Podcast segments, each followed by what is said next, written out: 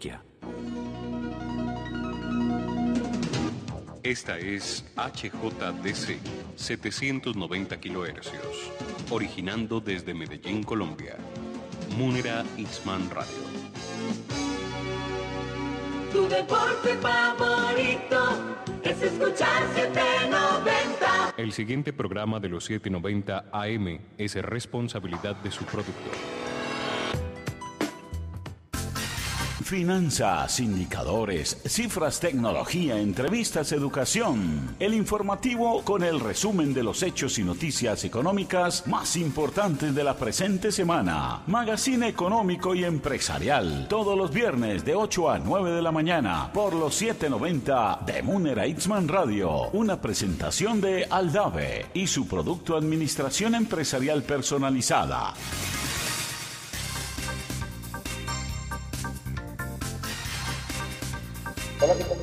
Son las 8 en punto de la mañana y empezamos a partir de ese momento el magazine económico empresarial con el resumen de los hechos y noticias más importantes de la presente semana. Hoy es viernes 13 de agosto, nuestra misión número 19 y como siempre nos acompaña Giovanni Andagüe en la coordinación académica, Estefanía Montoya en la coordinación de contenidos y quienes hablan Juan Carlos Santamaría en la coordinación periodística. Johan Ortiz está en la parte técnica. Giovanni, ¿qué tal? Muy buenos días, bienvenido. Muy buenos días, un especial saludo Juan para ti, para todos los oyentes a esta emisión número 19 de nuestro magazine económico empresarial. Empezamos una semana, eh, o terminamos mejor, una semana con bastante información. Sin embargo, desde la información, digamos que empresarial, Giovanni, se conoció en las últimas horas el fallecimiento del empresario santanderiano Carlos Artida Lule Falleció esta madrugada en la ciudad de Cali, en la Fundación Valle de Lili, tenía 91 años de edad y recordemos que era el dueño de la organización Ardila Lule, el conglomerado de empresas colombianas que incluye cadenas de radio, televisión, fábricas de gaseosas, concesionarios automotrices, ingenios de azúcar, hasta equipos de fútbol, entre otros. Eh, una pérdida sin duda alguna, Giovanni, para el sector empresarial de nuestro país, una persona que deja huella en lo que es la historia empresarial de Colombia y que, pues bueno, eh, enviamos colegas y amigos de las diferentes empresas que hacen parte de la organización Ardila, pues nuestro más sentido mensaje de condolencia. Efectivamente, Juan, eh, una empresa, la organización Ardila Lule, con más de 80 compañías que la conforman y una historia empresarial importantísima para uno de los hombres, eh, de los líderes empresariales del país. Una historia que empieza con un ingeniero eh, en su calidad de probador de bebidas y termina comprando importantes compañías en el país. Una historia que marca la segunda mitad del siglo XX y todo lo que va corrido del siglo XXI. Un hombre que demuestra que con trabajo se puede progresar y que además dejó huella no solo en Colombia, sino en el resto del mundo. Pasa en su tumba y es una triste noticia, sin duda alguna, para concluir esta semana y para el sector empresarial del país. Así es, Giovanni. Así que pues eh, eh, pierde mucho en el, en el, ámbito empresarial nuestro país con el fallecimiento de Carlos Ardila Lule y eh, pues deja huella en lo que significa la historia empresarial, la historia industrial de nuestro país, que pues como ya usted lo ha mencionado, pues tiene un reconocimiento importante. Hay que señalar que justamente en el año 93 Ardila Lule recibió la Cruz de Boyacá y él fue reconocido como el empresario del siglo XX. Paz en la tumba de Ardila Lule. Continuamos con nuestro espacio. Eh, recuerde, Giovanni, que hoy más que nunca es fundamental mantener nuestros espacios ventilados con un aire renovado y fresco. La empresa 21 grados es el mejor aliado, 21 grados especialistas en diseño, suministro, instalación, montaje y mantenimiento de sistemas de aires acondicionado, extracción y ventilación. Los puede ubicar en el teléfono 444-6292 y en el celular 311-613-6547. 21 grados, aire para toda la vida. Y ahora en el Magazine Económico y Empresarial presentamos el resumen de los hechos y noticias más importantes de la presente semana.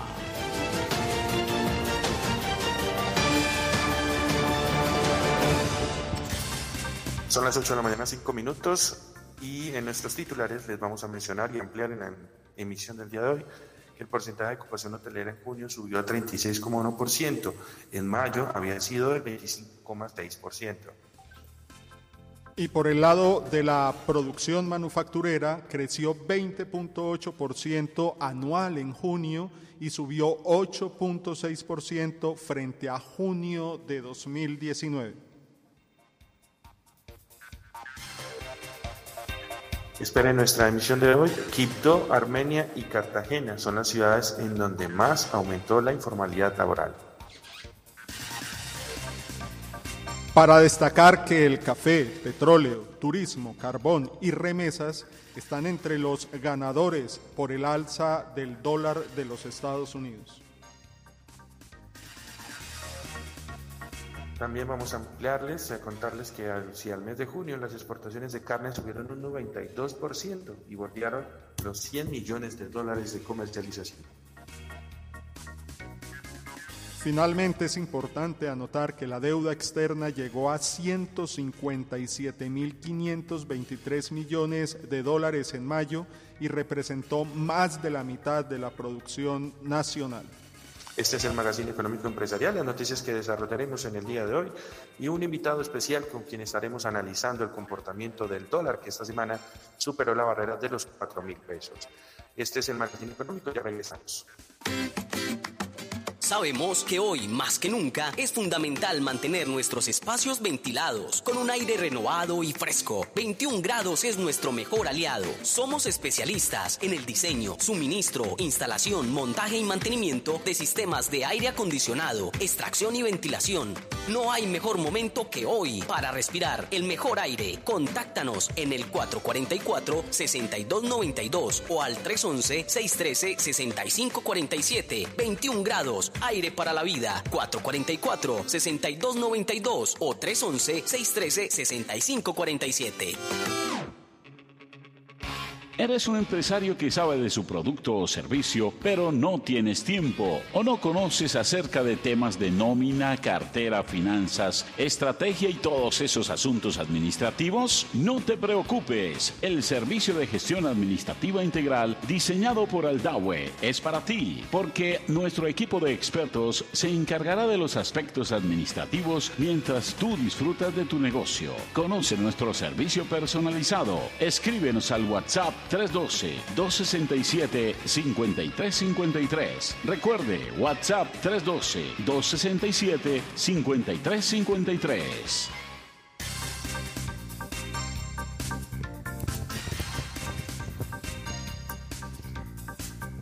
Son las 8 de la mañana, 8 minutos Giovanni y comencemos la ampliación de las noticias. Y es que el Departamento Administrativo de Estadísticas DANE reveló en su encuesta mensual de alojamiento que en el total nacional para junio de este año el porcentaje de ocupación hotelera fue del 36,1%, mientras que en mayo se había ubicado en un 25,6%.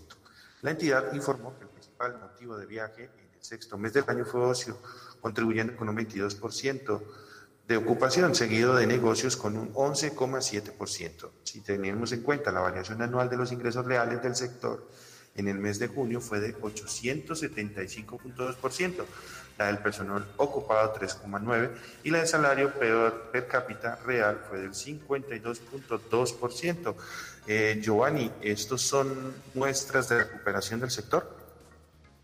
No cabe la menor duda, Juan. El sector turístico en general, dado que la mayor, el mayor motivo de viaje fue ocio, y el sector hotelero en particular, con otros motivos de viaje, están mostrando una recuperación importante. Para el caso particular de Medellín, se esperaría que esta semana contribuyera enormemente o los siguientes 10 días contribuyeran fuertemente a tener resultados positivos en todo lo que tiene que ver con la ocupación hotelera, fundamentalmente por el eh, impacto que se espera se derive de la feria de flores. No obstante, frente a junio de 2019, es decir, si hacemos esta medición, Juan, antes de la pandemia, los ingresos reales del sector siguen contrayéndose, una cifra de 31.4%, explicado principalmente por los departamentos o por las áreas geográficas de Bogotá y de Antioquia. Esto quiere decir que si bien hay unas cifras de recuperación frente a 2020,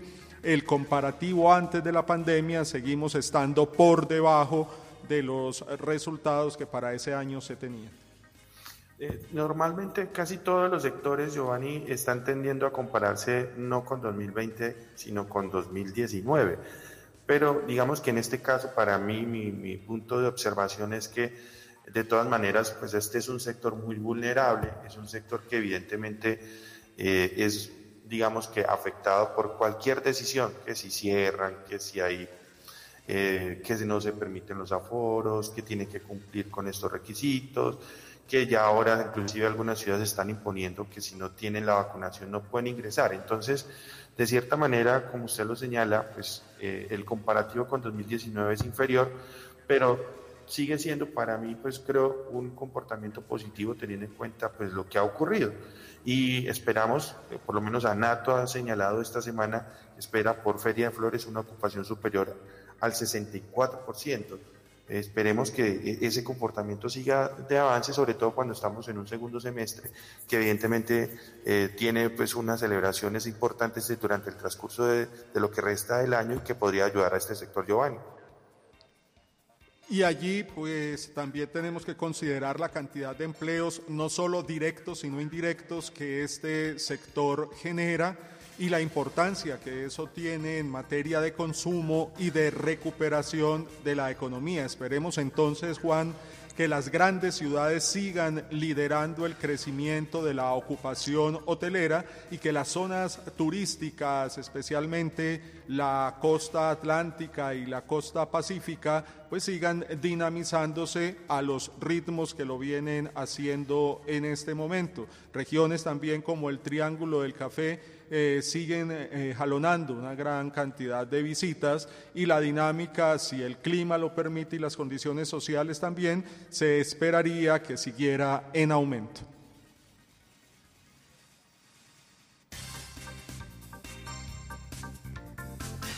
Muy bien, Giovanni, sigamos con la ampliación de nuestras noticias a las 8 de la mañana, 12 minutos. Y ahora hablemos de producción manufacturera. Pues para el mes de junio según el Departamento Nacional de Estadística, DANI, en su encuesta mensual manufacturera, la producción real en ese mes subió un 20,8%.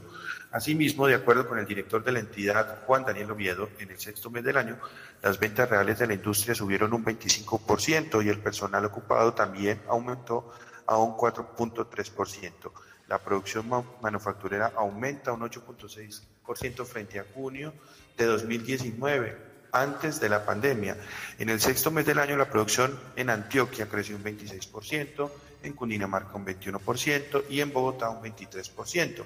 La reducción en la producción recayó esta vez en el departamento del Valle, que volvió a tener una producción positiva, eh, o mejor, después de la caída, Valle muestra recuperación luego de tener una producción que se ubicó en un crecimiento del 4.7%. Eh, Giovanni, aquí me surge una inquietud muy interesante, tiene que ver que de lo que son los últimos dos meses estamos viendo comportamientos ya positivos. Eh, ¿Está pasando de alguna manera los efectos del mes de mayo?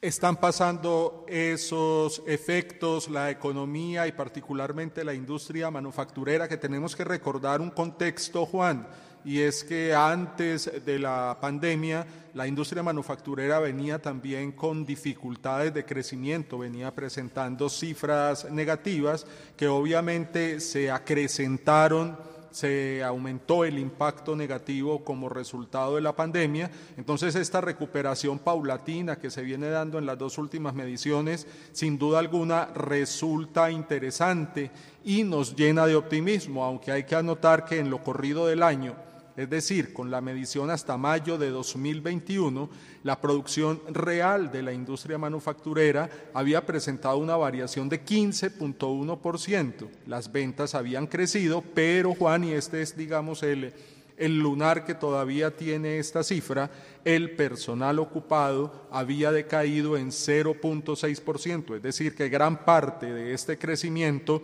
se viene dando no por un aumento en el empleo de la mano de obra, sino por una mayor utilización de la capacidad instalada empresarial y un incremento en la productividad de los actuales trabajadores. Hay que esperar entonces que esto se revierta y que finalmente este crecimiento se traduzca también en la generación de más y mejores empleos para el país.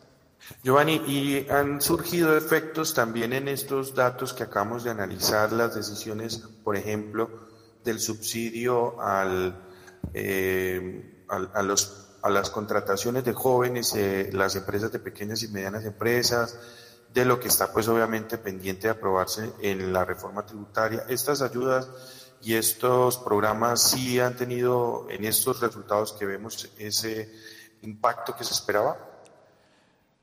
Uno de los mayores problemas que presenta la industria manufacturera y las empresas en general es justamente la situación de liquidez, el atraso en eh, la cobertura de las cuentas por cobrar, eh, las situaciones de permanentes desabastecimientos, problemas de inventarios y todo lo demás. Eh, claramente esto impacta el capital de trabajo de las compañías y las ayudas grandes o pequeñas que puedan obtenerse del Estado e incluso del mismo sector productivo tienen un impacto favorable para evitar por lo menos que las empresas cierren y para ayudar en parte a su recuperación temas como los créditos, las ayudas estatales y lo que pueda venir en materia de reforma tributaria serán sin duda alguna protagonistas del proceso de recuperación que esperemos no se vea alterado ni por condiciones internacionales ni por algún tipo de variable local que pueda impedir esta senda de recuperación. Pues muy bien, esperamos que estos comportamientos avancen, que se siga consolidando esa recuperación de la que tanto hemos venido hablando y que por supuesto los efectos eh, negativos del mes de mayo por consecuencia de paros y movilizaciones, pues ya vayan quedando atrás. Esperamos que eso definitivamente no se vuelva a repetir, Giovanni, para que este comportamiento y esta senda avance. Son las 8 de la mañana, 17 minutos. Vamos a hacer una pausa y como les mencioné, vamos a tener un invitado muy especial con quien vamos a compartir algunos análisis en relación al mercado cambiario del dólar, que en la presente semana alcanzó eh, el techo de los cuatro mil pesos y vamos a analizar con él qué impacto tiene, cuáles son los aspectos positivos y negativos. Dependiendo del ojo que lo mire Giovanni, porque usted sabe que no se benefician, otros no tanto, pero eh, sobre eso vamos a hablar en los próximos minutos. No sé qué nos puedas también como adelantar un poco Giovanni sobre ese tema. Tendremos un análisis muy completo en el que veremos eh, un poco de la historia de la tasa de cambio, del por qué está subiendo, de cuáles son esos sectores que finalmente se pueden considerar ganadores, de cuáles son los perdedores y el pronóstico de la, del comportamiento del dólar de los Estados Unidos. Un tema que concita la atención de productores, inversionistas, consumidores, comercializadores y público en general y que tiene que tener especial atención en el diseño de las estrategias de lo que resta del año y para el 2022. Ese será entonces el gran contexto de esta interesante entrevista que tendremos en unos minutos.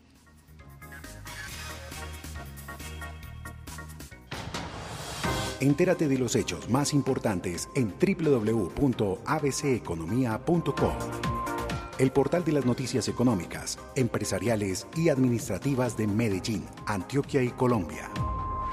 ABC Economía, finanzas personales, inversiones, negocios, macroeconomía, opinión, indicadores, tecnología y pedagogía. Recuerda www.abceconomía.co y síguenos en nuestras redes sociales.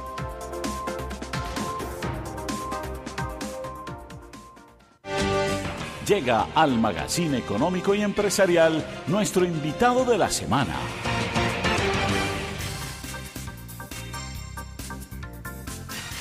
Este es el Magazine Económico y Empresarial y para comenzar con nuestro invitado de la semana, pues recordemos que durante los últimos días eh, la tasa representativa del mercado, la cotización de la moneda americana, el dólar, ha venido teniendo comportamientos alcistas a tal punto que llegó esta semana inclusive a tocar la barrera de los 4 mil pesos. Esta significación o esta condición lleva a que, eh, digamos, se den condiciones positivas para especialmente los exportadores, especialmente, y también algunos efectos negativos para algunas condiciones, especialmente como los importadores. Pero para, digamos que conocer en detalle cuáles son los efectos, beneficios y qué podemos esperar de esta circunstancia, Tendremos como invitado el día de hoy al analista económico, consultor empresarial Fernando Mondragón, académico, con quien estará con nosotros los próximos minutos en esta primera parte y posteriormente también en, la segunda parte volveremos con él para seguir hablando de estos temas. Luis Fernando, bienvenido y gracias por aceptar esta invitación. Bueno, obviamente en tan corto tiempo no es tan fácil explicar el detalle, sin embargo, grosso modo, el dólar es uno de los activos en general eh, digamos, de mayor volatilidad, eh, generalmente hablando cuando se habla de activos financieros. Recordemos que el dólar, en el caso nuestro, peso dólar, eh, es un activo que nace en primera instancia como la solución a la necesidad de hacer intercambios entre países, digámoslo así, en primera instancia a nivel comercial, pero que con el tiempo fue desarrollándose más a nivel también de inversión o sea que cuando los países están haciendo intercambio de bienes y servicios, pues por definición tienen que tener una moneda común. Y esa es la razón de ser por la cual existen los mercados de divisas. En el caso nuestro, mayoritariamente el mercado del dólar, pues o el mercado de las divisas nuestras está altísimamente concentrado en el dólar. Y es donde los exportadores, importadores e inversionistas, de una forma u otra, utilizan este mercado de divisas para poder llevar a cabo dichos negocios. Entonces, hay una serie de factores que al final del día marcan, digamos, eh, el efecto, tiene una incidencia directa en el comportamiento minuto a minuto, literalmente hablando. Digamos que aun cuando el mercado de divisas, en particular del dólar a nivel mundial, eh, en primera instancia tiene como génesis el que permita llevar a cabo intercambio de bienes y servicios, realmente más de un 70-80% de las negociaciones diarias son más de carácter especulativo. Entonces es ahí donde se deriva el tema del Forex, que algunos de ustedes de pronto han oído mentar en el pasado, que hace alusión precisamente al mercado de divisas. En el caso nuestro colombiano, el mercado nuestro es relativamente todavía muy incipiente y es un mercado que a nivel oficial es manejado por bancos y firmas comisionistas en gran medida y en donde paulatinamente se va insertando en términos de lo que son los movimientos característicos, digamos, de este tipo de mercados. Entonces hay factores tanto exógenos como endógenos que al final del día supeditan el comportamiento del dólar. Como cualquier otro activo financiero, este básicamente se mueve a la luz de la oferta y la demanda. Cuando un activo financiero se demanda, el precio sube. Al mismo tiempo, si la oferta se incrementa, el precio ha de caer, pues grosso modo de forma muy general. Entonces, en nuestro caso en particular, varias variables han venido determinando el comportamiento del dólar, algunas a nivel internacional. Recordemos que previo a la pandemia, pues el dólar venía comportándose en un rango relativamente estable por encima de los 3.300, 3.400 pesos. A la luz de la pandemia, obviamente viene toda una situación de inseguridad, pérdida de confianza a nivel mundial y el dólar se nos dispara, llegó a niveles por encima de los 4.200 pesos aproximadamente. Paulatinamente se fue restaurando la calma a nivel mundial, Estados Unidos fue liderando el proceso de recuperación económica que significó, y el dólar paulatinamente fue perdiendo peso, o sea, el peso colombiano fue ganando terreno con respecto al dólar. Pero ha habido una serie de incidentes, tanto internacionales como locales, y en particular locales, diría yo, han venido primando en este proceso de cómo el dólar ha venido comportándose. Por ejemplo, eh, hemos oído hablar, por ejemplo, de la baja de la calificación de riesgo crediticio en nuestro país. Entonces, el hecho de que a Colombia en este momento dos calificadoras de las tres a nivel mundial ya le bajaron la calificación de riesgo país a un nivel por debajo de lo que se denomina inversión, grado de inversión, eso en cierta forma supedita, hace que los inversionistas ahora perciban al país con mayor riesgo. Y en ese orden de ideas, pues muchos inversionistas por definición misma tratan de no estar tan involucrados en el mercado local, o sea, invirtiendo en activos nuestros, en particular activos, digamos, de renta fija, como son los deuda emitida por el gobierno colombiano a través de los títulos de tesorería conocidos como los TES y en ese sentido, parte del capital que antes estaba en nuestro país sale del país. Y en ese sentido se incrementa la demanda por dólares, haciendo que el dólar también suba. O sea que uno de los efectos internos ha sido, por ejemplo, precisamente la baja en la calificación del riesgo crediticio por parte de las calificadoras. Otro es el aspecto, ya que a nivel internacional, por ejemplo, Estados Unidos como país viene liderando un crecimiento económico muy, bueno, muy fuerte con unas cifras interesantes a nivel de indicadores económicos en términos de tasa de desempleo, crecimiento económico, comportamiento eh, empresarial, que ha motivado que en los mercados accionarios estadounidenses también registren máximos históricos. Y eso, en cierta forma, atrae capital foráneo. Entonces, economías como las nuestras, conocidas como emergentes, infortunadamente han se visto más golpeadas eh, durante esta pandemia porque no han tenido las mismas herramientas que de pronto gobiernos como los de Estados Unidos han tenido para aliviar rápidamente esa situación macroeconómica y salir a flote. En el caso colombiano, tenemos varias situaciones que infortunadamente no han permitido que crezcamos digamos, o salgamos más rápidamente de esa situación. Una, el tema de la vacunación mientras en Estados Unidos un alto porcentaje de la población ya está vacunada, en Colombia apenas estamos atravesando por ahí la mitad de ella en su primera dosis. Eso, eso tiene un efecto nocivo, no cabe la menor duda, en el desempeño económico y ese desempeño económico eventualmente incide en el nivel de confianza que pueden tener sobre el país. Y eso es lo que al final del día el dólar como moneda, con respecto a la moneda local, llámese el peso colombiano, tiene un efecto directo en términos de cómo la percepción en cuanto a país, llámese confianza, hace que este suba o baje. Entonces teníamos en primera instancia, digamos, inversionistas internacionales paulatinamente se vuelven menos o más aversos, perdón, al riesgo, prefieren más bien irse a economías más desarrolladas como la de Estados Unidos y eso lo que hace es que genera mayor demanda por el dólar. Dos, eh, vemos una situación colombiana que infortunadamente está convirtiéndose como una especie de tormenta perfecta. Tenemos la baja calificación crediticia por parte de estas dos calificadoras crediticias, de las tres más importantes a nivel mundial, pero adicionalmente hay un proceso que es más delicado, eso yo a título personal, y es el que está asociado con las elecciones políticas, los que se vienen elecciones presidenciales para el próximo año. Entonces, a nivel interno, hay que reconocer que existe un ambiente todavía de alta incertidumbre acerca de quién quedará electo presidente el próximo año en nuestro país. Y como existe una probabilidad relativamente alta de que de pronto sea un candidato, llámese de centro izquierda o de izquierda extrema, esto podría o genera realmente una desazón y una falta de confianza, una pérdida de credibilidad sobre el país, hace que los inversionistas por definición entonces migren hacia activos más seguros, llámese el dólar, y por ende el dólar se demanda. Entonces, en gran medida han sido factores asociados con Estados Unidos siendo un país refugio mucho más fuerte, más sólido de lo que es economías como la colombiana y otras en Latinoamérica.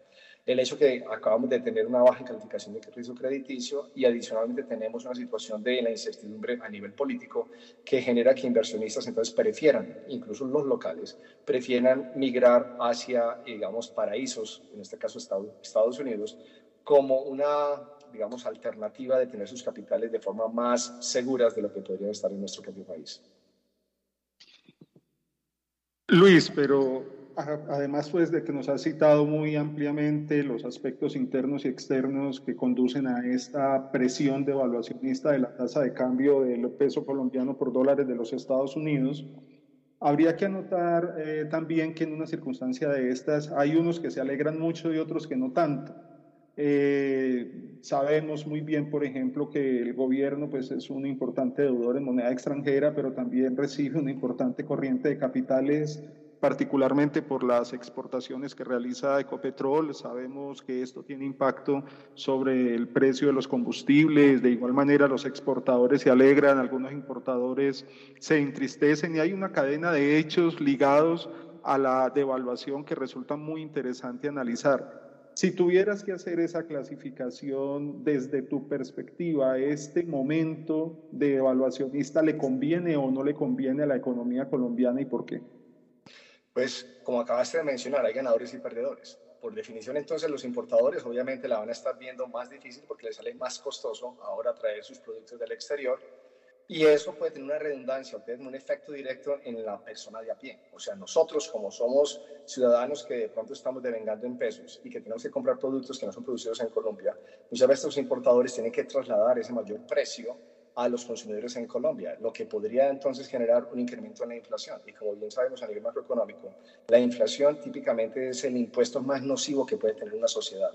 Entonces, en eso hay un factor que hay que vigilar y es qué tanto este factor de la devaluación podría estar afectando eventualmente el comportamiento de la inflación, lo que eventualmente llevaría probablemente a un Banco de la República a una otras situaciones de índole logístico y demás, a que tenga que eventualmente subir tasas de interés más rápidamente de lo que originalmente estaba presupuestado. Pero por el otro lado, como mencionaste, hay compañías que pueden verse muy altamente beneficiadas, como en el caso de Ecopetrol.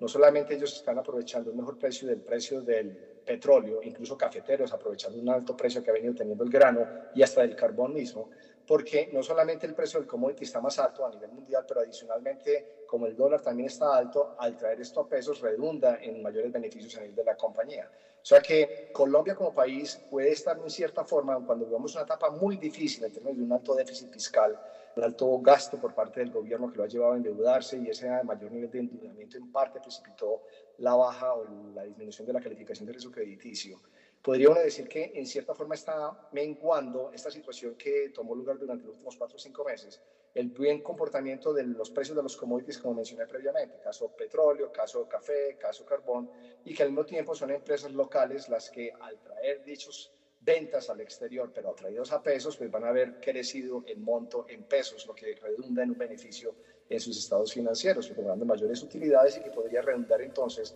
en eh, beneficios para el gobierno en términos de mayor recaudo impositivo e incluso en regalías. Entonces, en ese sentido, uno podría pensar que no, infortunadamente no habrá una relación gana-gana para todos en general. Escuchan ustedes a Luis Fernando Mondragón, nuestro invitado del día de hoy. Vamos a hacer una pausa y ya regresamos con más aquí en el Magazine Económico Empresarial. La APP La Promo para comerciantes y compradores. Las mejores promociones cerca de ti. Puedes evaluar la efectividad de tu anuncio con el número de visitas, número de veces compartido, número de veces que fue guardado en la lista de deseos de los usuarios, número de visitas a tu página web, número de visualizaciones de la ubicación de tu negocio. La Promo. Las mejores promociones cerca de ti. 323-333-3493 www.lapromocondoblepcom APP La Promo. Sabemos que hoy, más que nunca, es fundamental mantener nuestros espacios ventilados, con un aire renovado y fresco. 21 grados es nuestro mejor aliado. Somos especialistas en el diseño, suministro, instalación, montaje y mantenimiento de sistemas de aire acondicionado, extracción y ventilación.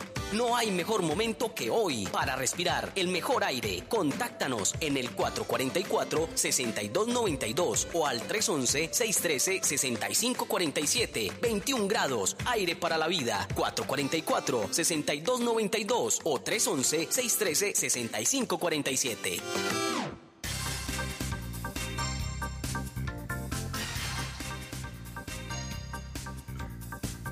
Ahora son las 8 de la mañana, 32 minutos, Giovanni, y continuamos con la ampliación de nuestras noticias en la emisión de hoy y es que tras la pérdida de puestos de trabajo en 2020, la recuperación del mercado laboral ha estado acompañado de un aumento en la informalidad.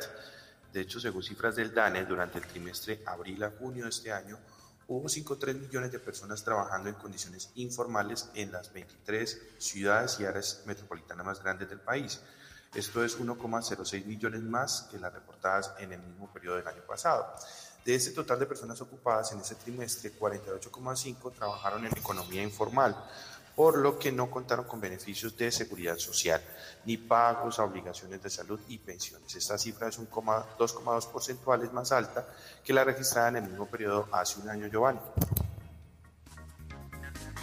Y en ese sentido, Juan, hay que anotar que Quibdó fue la ciudad en la que más aumentó la informalidad pues pasó de tener una tasa de 55.2%, mucho más de la mitad de la población ocupada en el trimestre de marzo a mayo de este año, a tener una de 57.1 en el periodo abril a junio, con un aumento de 1.9 puntos porcentuales. Le siguieron Armenia y Cartagena, con aumentos de 1.6 y 1.1. Sigue siendo entonces, Juan, bastante compleja la situación de informalidad en el país, recuperación del empleo en algunos casos, pero de empleos informales, empleos que no revisten eh, una característica de compensación ni de seguridad eh, social eh, para las personas que los desempeñan. Sigue siendo esta también entonces una recuperación débil. Recordemos que el ingreso salarial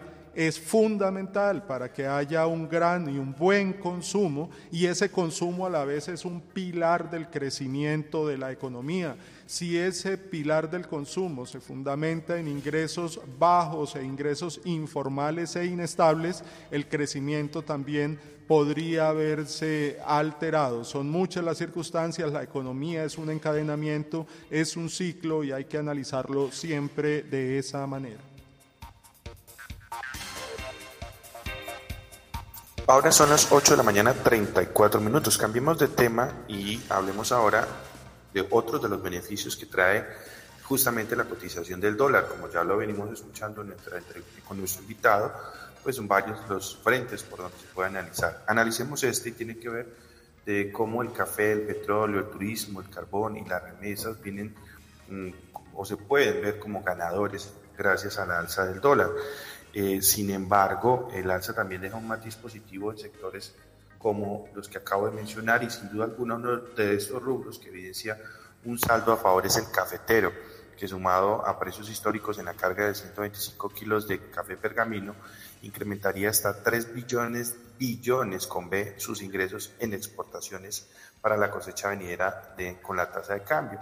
Según Javier Díaz, presidente de Analdés, eh, en café, dados los mejores precios del grano y el valor de toda la cosecha, pasaría a generar ingresos por 9 billones hasta los 12 billones de pesos. Otro de los sectores que también se beneficia es el de hidrocarburos, ya que la exportación de combustibles y las industrias extractivas representan un 48,2% del valor total de las exportaciones según el DANE. Y también el ex eh, Mauricio Cárdenas Santa analizó que la tasa de cambio eh, por encima de 4 mil pesos podría sumar eh, cuentas hasta por 400 mil millones de pesos para este mismo sector de combustibles. Así que, eh, Giovanni, pues varios son los ganadores que podemos mencionar gracias a ese comportamiento alcista que ha venido presentando el dólar. Muchos ganadores, como nos explicaba eh, Luis Fernando Mondragón en su entrevista, también algunos perdedores.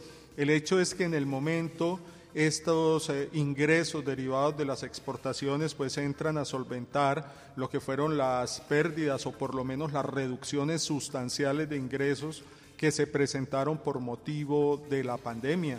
También hay que anotar, por supuesto, y esto lo tienen que tener muy en mente todos nuestros oyentes, que cuando le va bien al sector de los hidrocarburos, pues le va bien a Ecopetrol y le va bien también al dueño, el dueño mayoritario de Ecopetrol, que es el gobierno, vía transferencia de utilidades y expectativas de dividendos e impuestos, el gobierno eh, tiene unos mayores beneficios que en época de reforma tributaria pueden significar que se aliviane un poco lo que se espera sea la carga impositiva derivada de esta reforma. Son muchos los ganadores también nos mencionaba Luis Fernando que cuando esto se presenta, pues las importaciones se encarecen y habrá una transferencia necesaria hacia los precios. Ya ustedes lo habrán escuchado, que tal electrodoméstico está un poco más caro porque el dólar ha subido o que el precio de tal alimento ya subió por exactamente la misma condición. Entonces, eh, matices grises, oscuros y más claros como resultado de esa variación en la tasa de cambio. Pues justamente en la segunda parte de la entrevista con Luis Fernando Mondragón vamos a escuchar otros elementos a considerar en este tema de ese comportamiento positivo de, o de alza mejor del dólar en estos momentos. Vamos a hacer una pausa y ya vienen los indicadores económicos. Entérate de los hechos más importantes en www.abceconomía.com, el portal de las noticias económicas, empresariales y administrativas de Medellín, Antioquia y Colombia. ABC Economía, finanzas personales, inversiones, negocios, macroeconomía, opinión, indicadores, tecnología y pedagogía. Recuerda www.abceconomía.com y síguenos en nuestras redes sociales.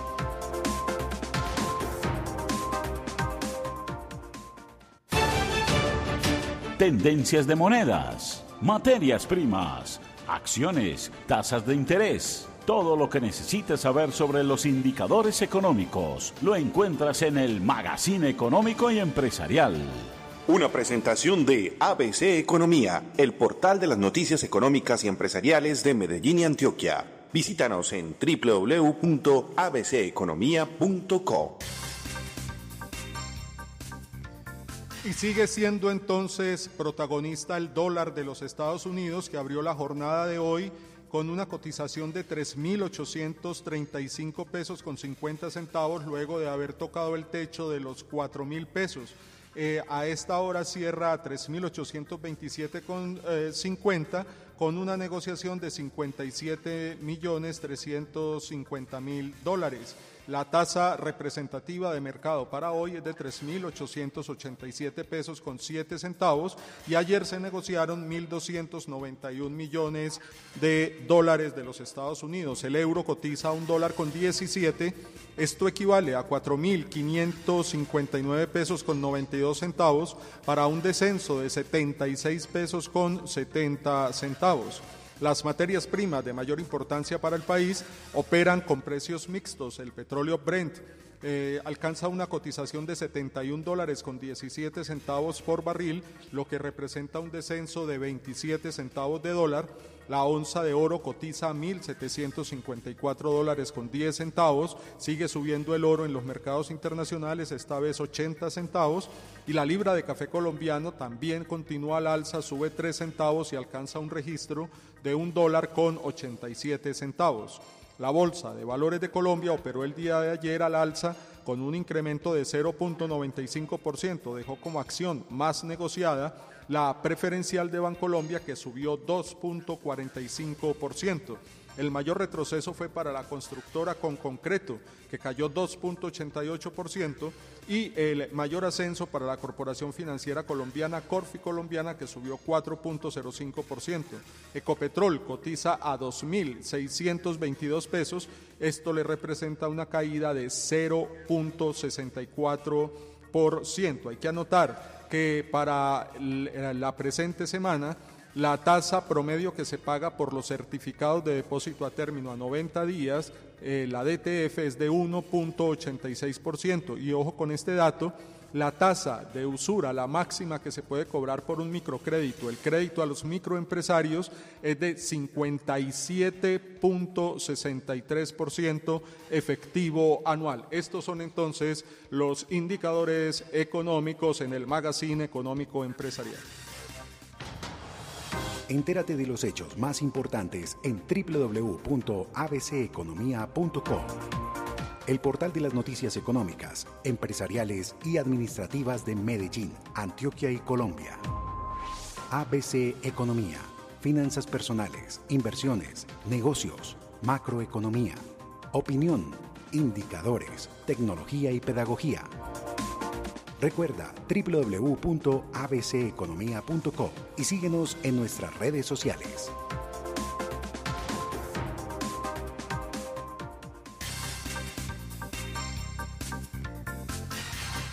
Regresamos al Magazine Económico Empresarial y en la segunda parte de nuestra entrevista con nuestro invitado esta semana, Luis Fernando Mondragón, consultor, analista, eh, economista y además académico en estos temas de economía que nos acompaña esta mañana.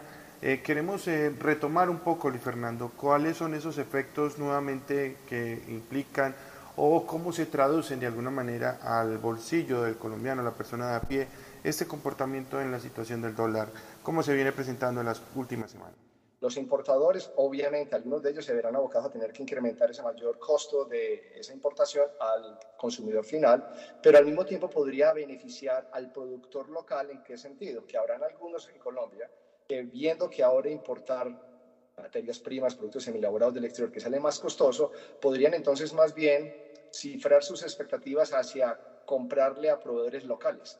Entonces muchas veces un mayor nivel de devaluación al encarecer las importaciones ayuda en cierta forma a mejorar el aparato industrial local porque hace que haya un desvío, digámoslo de esa manera, por parte de los consumidores locales hacia productos producidos localmente. Entonces, digamos que todo es un proceso que tardará un mes, dos meses, seis meses, ocho meses. Obviamente dependerá del tiempo que se demore la tasa de cambio, los niveles que se encuentra actualmente. Entonces, al final del día, uno podría decir que en el balance, en el neto, hay más ganadores o más perdedores. Solo lo sabremos después de un tiempo. Pero en este corto plazo, si vamos a ser particulares, empresas como eh, digamos, Cerrejón, que exporta carbón, cafeteros, más de 500.000 familias en Colombia viven del café. Y en el caso mismo del petróleo, como mencionaste anteriormente, pues eso sería algo muy positivo que ayudaría en gran medida a este hueco fiscal que tiene el gobierno actualmente. Y para terminar, pues eh, encendamos un momento la bola de cristal. Decías que los efectos se verán en quizás semanas y meses pero desde tu perspectiva y con el análisis particular que haces, ¿cuál es la perspectiva, valga la redundancia que tienes, de duración de esta presión devaluacionista? ¿Cuánto tiempo tendremos que estar en este escenario de subida del dólar de los Estados Unidos? Yo soy menos conservador de muchos de los analistas que a lo largo de los últimos mes, mes y medio largo han venido pronosticando que de pronto para finales de este año el dólar estaría ya por otra vez de los 3.700, 3.800 en el mejor de los casos.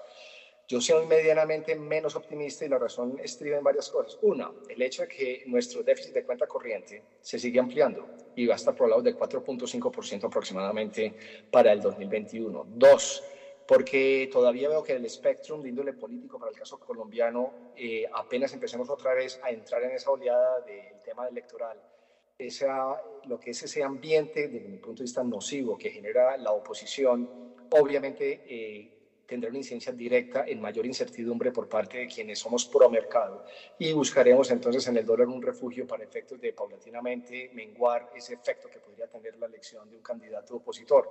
Entonces, mientras mantengamos ese aspecto electoral en vilo, por mejor que pueda ir la economía, que se estima incluso tasas de crecimiento, algunos como el Banco de la República ya hablan entre el 7 y 7,5%, por ejemplo, algunos incluso como el Grupo Bancolombia del 8% en crecimiento económico. Eh, eso no va a ser suficiente, pienso yo, para menguar la fuerza que viene trayendo el dólar dentro de un aspecto técnico. Uno lo que analiza técnicamente es que viene un canal ascendente. Hace un par de días atrás ha testeado, o sea, llegó nuevamente al nivel de los 4.000 y a partir de ese punto en adelante logró tener un descenso importante, en parte por la expectativa que hay que el gobierno monetice cerca de otros 2.500 millones de dólares que precisamente hacen parte de un préstamo del Fondo Monetario Internacional y adicionalmente lo que tanto se especula que ese Ecopetrol que vía endeudamiento va a estaría pagando ese 51.4% que le estará comprando el gobierno que posee en la empresa llamada ISA, lo cual son aproximadamente unos 3.500 millones de dólares. Entonces puede ser que en el corto plazo de aquí a noviembre, producto de esa anticipación que hay acerca de la monetización por parte del gobierno, más el endeudamiento del mismo Ecopetrol para efectos de pagar su compra al gobierno mismo de su participación en ISA, eso podría en cierta forma medio aplacar que el dólar siga subiendo por encima de los 4.000. Pero en el horizonte todavía yo veo muy claro el aspecto político y ese aspecto político creo que no es de la noche a la mañana que se esclarece, solamente cuando tengamos ya el resultado de las elecciones y seguramente en las segundas elecciones es cuando ya sabremos exactamente para dónde va este país. Antes va a haber muchísima incertidumbre, mucha especulación y eso va a permitir, desde mi punto de vista, que el dólar difícilmente yo lo vea por debajo de los 3.700 y mayor probabilidad que esté más bien pegado hacia los 4.000 finalizando el presente año. Luis Fernando, no nos queda más que agradecerte por este completísimo análisis de la tendencia de la tasa de cambio del dólar por el peso colombiano. Esperamos contar contigo nuevamente en los micrófonos del Magazine Económico Empresarial prontamente. Con el mayor de los gustos, Giovanni, sino que me, me avisen y cuadramos y con el mayor de los gustos estaré nuevamente aquí con ustedes. Perfecto. Continuamos entonces con una breve pausa comercial en el Magazine Económico Empresarial. Finanzas, indicadores, cifras, tecnología, entrevistas, educación. El informativo con el resumen de los hechos y noticias económicas más importantes de la presente semana. Magazine económico y empresarial. Todos los viernes de 8 a 9 de la mañana por los 790 de Muner Eitzman Radio. Una presentación de Aldawe y su producto gestión administrativa integral.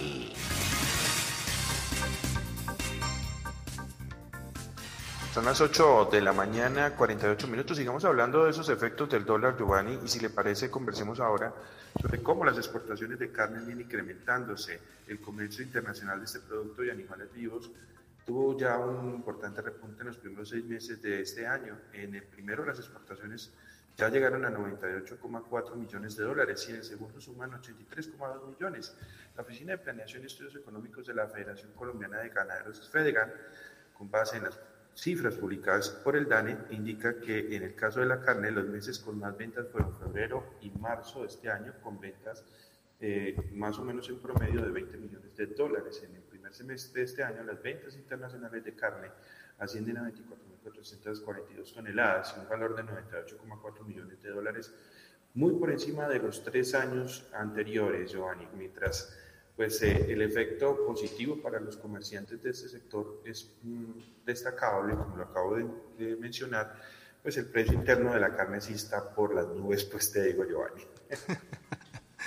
Sí, ese es un sentimiento generalizado derivado justamente del hecho de esta dinámica de las exportaciones, por un lado, de las condiciones desiguales de abastecimiento que se presentaron durante las semanas anteriores, de las condiciones invernales que dificultan y taponan también el flujo de camiones desde las zonas productoras de carne hacia los grandes centros de consumo. Pero en el plano internacional las noticias siguen siendo buenas y es que el comercio internacional de animales vivos también ha tenido una dinámica importante. De acuerdo con los indicadores del DANE, Marzo de este año fue el periodo con más ventas externas de bovinos en pie, con 46.587 semovientes por valor de un poco más de 29 millones de dólares. Y esta es una buena noticia en el sentido que recordemos que hace pocos años Colombia todavía tenía ese veto internacional por ser considerada una zona que no estaba libre de aftosa. Ahora con estas exportaciones se ve la aceptación de ese producto en los mercados internacionales y se vislumbra una buena perspectiva para este sector que ojalá aproveche la dinámica también del precio internacional del dólar de los Estados Unidos. Y miremos ahora otro efecto, Giovanni, pues ya lo estamos mencionando con la carne, eh, pues digamos en términos positivos para los comerciantes y de alguna forma, pues un efecto también alcista en el mercado interno, pero un efecto en relación al incremento de la cotización del dólar tiene que ver con la presión que hace sobre la deuda externa que está en dólares. El Banco de la República informó que la deuda de Colombia al mes de mayo ya llega a los 157.523 millones de dólares esto es el 51.7% del Producto Interno Bruto del país. Estos resultados implican que las obligaciones públicas y privadas registran un crecimiento del 8,3% frente al dato registrado en el mismo mes del año anterior, cuando esa deuda estaba por 145.433 millones de dólares. Y aquí hay que dar como un dato curioso para que veamos la dimensión de esa deuda. Si nosotros tomamos ese monto de la deuda externa, la multiplicamos por la actual tasa de cambio y la dividimos por el número de habitantes del país, nos diría que cada colombiano debe en promedio al resto del mundo, oiga esta cifra Juan, 12 millones 246 mil pesos. Esto significa un incremento muy importante del endeudamiento externo y le pone este endeudamiento peso también a la aprobación de la reforma tributaria porque el problema de déficit en la balanza de pagos, la mayor, eh, la balanza comercial sobre todo, la mayor cantidad de importaciones en relación con las exportaciones y el tema fundamentalmente de la deuda externa son factores que hacen que sigamos con una baja calificación en términos de riesgo internacional. Pues allí están los efectos del precio del dólar o la representación, la cotización de la moneda, moneda americana que tiene efectos positivos y negativos en la economía de nuestro país. Vamos a hacer una pausa y volvemos con la parte final de nuestro programa. Entérate de los hechos más importantes en www.abceconomía.com, el portal de las noticias económicas, empresariales y administrativas de Medellín, Antioquia y Colombia. ABC Economía, finanzas personales, inversiones, negocios, macroeconomía, opinión, indicadores, tecnología y pedagogía. Recuerda www.abceconomía.co y síguenos en nuestras redes sociales.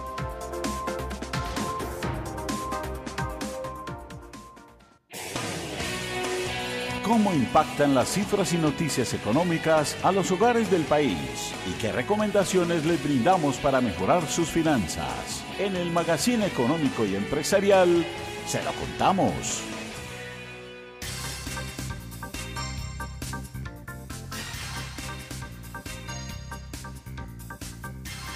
Bueno, y como cada ocho días también esta sección Economía de Bolsillo pues busca brindarles algunas recomendaciones y sugerencias para cuidar su práctica en diferentes inversiones que tenemos de nuestra vida diaria. Hoy vamos a hablar, por ejemplo, de algunos consejos para mm, brindarle el cuidado oportuno a nuestras viviendas. la propiedad raíz, sin duda alguna, pues es una inversión muy considerable que difícilmente se deprecia y por lo tanto, pues tener esas recomendaciones nos ayudan a que esa inversión pues se mantenga. Una recomendación fundamental pues tiene que ver con la limpieza en general. El orden y la limpieza son básicos en cualquier sitio, no solamente en nuestra vivienda, pero evidentemente en la nuestra pues no puede ser la excepción. También mantener una vivienda sin necesidad de grandes reformas implica ir haciendo pequeñas mejoras a lo largo del tiempo, sobre todo si hablamos de casas con, con salas o con patios. Eh, también hay que tener mucho cuidado con las fugas, el agua, los efectos y todas las averías que supongan fugas y filtraciones son grandes enemigas del mantenimiento del hogar y si no se presta atención puede significar una inversión alta en cuando menos lo esperamos. Otra recomendación tiene que ver con las instalaciones eléctricas. Esto no escapa a la prevención y es junto a todo el tema de fontanería otro de los aspectos claves para el mantenimiento.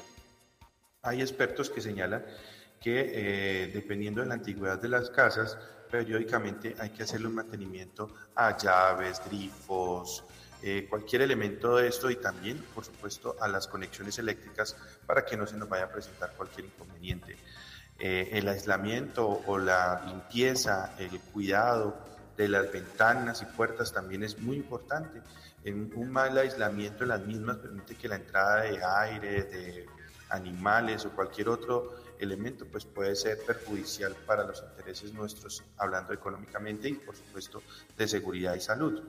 Y proteger el mobiliario es otro elemento muy importante. Eh, estamos hablando de los muebles, eh, de todos esos enseres que tenemos en nuestra vivienda, cuidarlos, mantenerlos, hacerles un buen mantenimiento, pues sin duda ayuda a cuidarlos y que se puedan mantener en el tiempo. Y por último, pues también ese, quienes tengan jardines, pues hacerles periódicamente un cuidado periódico para que pues no llame a, a algún tipo de animales que no queremos o también pues para que de pronto pues no traspasen el espacio que nosotros estamos brindándoles a ellos. Así que si tenemos en cuenta estas recomendaciones, sin duda alguna su vivienda pues estará bien tenida y ayudará a que su inversión esté estable y que perdure en el tiempo. Esta fue nuestra sección Economía de Bolsillo que llegó a ustedes gracias a la aplicación La Pro la APP La Promo para comerciantes y compradores. Las mejores promociones cerca de ti. Puedes evaluar la efectividad de tu anuncio con el número de visitas, número de veces compartido, número de veces que fue guardado en la lista de deseos de los usuarios, número de visitas a tu página web, número de visualizaciones de la ubicación de tu negocio. La Promo. Las mejores promociones cerca de ti. 323-333-3493 www.lapromocondoblepcom APP La Promo Eres un empresario que sabe de su producto o servicio, pero no tienes tiempo o no conoces acerca de temas de nómina, cartera, finanzas, estrategia y todos esos asuntos administrativos. No te preocupes, el servicio de gestión administrativa integral diseñado por Aldawe es para ti, porque nuestro equipo de expertos se encargará de los aspectos administrativos mientras tú disfrutas de tu negocio. Conoce nuestro servicio personalizado. Escríbenos al WhatsApp 312-267-5353. Recuerde, WhatsApp 312-267-5353. Giovanni, antes de despedirnos, dos noticias empresariales. La primera, pues ya la mencionó Luis Fernando en su análisis, tuvo que ver con la compra que hizo Ecopetrol sobre la interconexión eléctrica ISA, que es la empresa, digamos, eh, la multilatina en temas de electricidad o de instalaciones pues, de, la generación de energía. Ellos hacen todos los componentes, distribución, generación y venta de la misma, pero además también tienen concesiones viales en varias partes del país. Eh, esta negociación que se dio esta semana tuvo una inversión de 14,2 billones de pesos, se pagó 25 mil pesos por acción y el número de acciones en esta transacción adquirida son de 569 mil o 569 millones 472 mil 251. Y esta mañana anuncia Grupo Nutresa que creó la empresa Basit Kitchen. Es una nueva filial que se encargará de la comercialización de productos alimenticios y allí tuvo una inversión de 10 mil millones de pesos. Para finalizar, de que debemos estar atentos. Atentos, Juan, la próxima semana al indicador de seguimiento de la economía y al Producto Interno Bruto que mide en el comportamiento de la economía colombiana a los datos acerca de la financiación de vivienda y a un estudio muy importante, la encuesta de pulso empresarial que mide el optimismo de los empresarios de cara al futuro. Agradezco también, aprovecho este momento para agradecer a Johan Ortiz por su invaluable colaboración durante el tiempo que estuvo acompañándonos en el programa y simplemente, Johan, buen viento y buena mar.